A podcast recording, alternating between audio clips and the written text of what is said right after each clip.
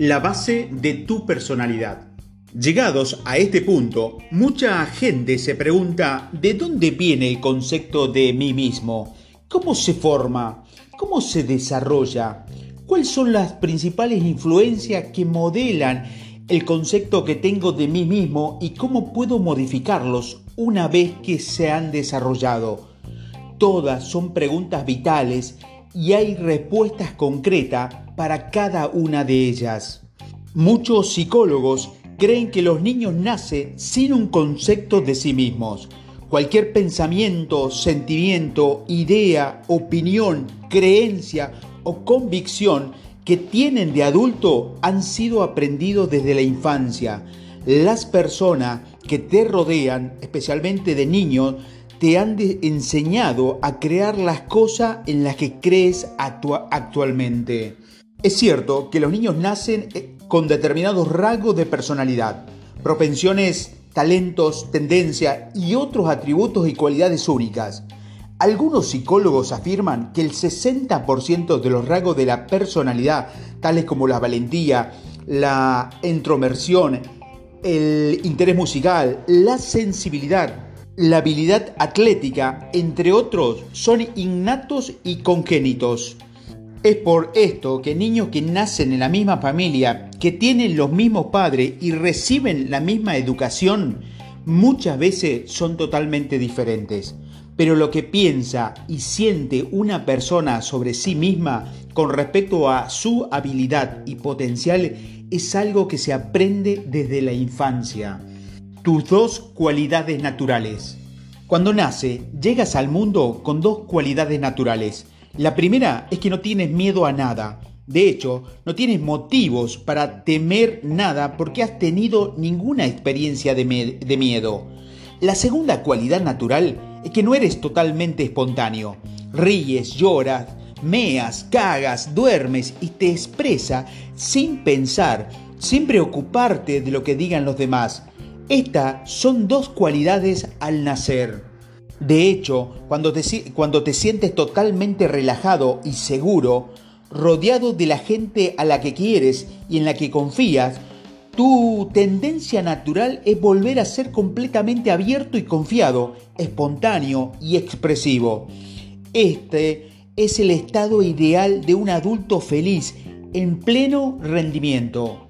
Desde la primera infancia y como consecuencia de las cosas que tus padres hacen y dicen, empiezan a aprender los dos modelos básicos de hábitos negativos que serían la influencia más destructiva en tu vida adulta. El primer modelo del hábito negativo que aprende se denomina modelo del hábito negativo del inhibidor.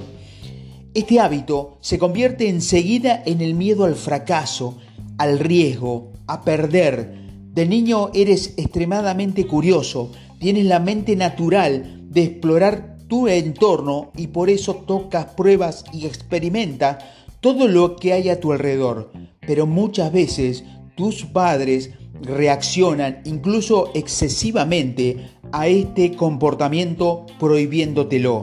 Dice, no, aléjate, no toques eso, déjalo. Muchos padres refuerzan su palabra con azotes en las nalgas u otros castigos. Los niños necesitan el cariño tanto como las rosas necesitan a la lluvia. Para que un niño crezca sano, el amor es tan importante como la comida. Cualquier interrupción en el flujo del amor incondicional hace que el niño se sienta nervioso y amenazado. Algunos psicólogos dicen que prácticamente todos los problemas adultos están relacionados con la experiencia del amor negado durante la infancia. Cuando tus padres se enfadan por tus deseos naturales de explorar el mundo y de tu entorno, no puedes entender que es porque temen por tu seguridad. En lugar de eso, de niño responden con la idea de que cada vez que intentes, pruebes o toques algo nuevo, mi madre o mi padre se enfadará conmigo. Debe ser porque soy incapaz o incompetente. Debe ser porque no soy bueno debe ser porque no puedo hacerlo. El miedo a probar algo nuevo. Esta sensación de no puedo hacerlo es el origen del miedo al fracaso.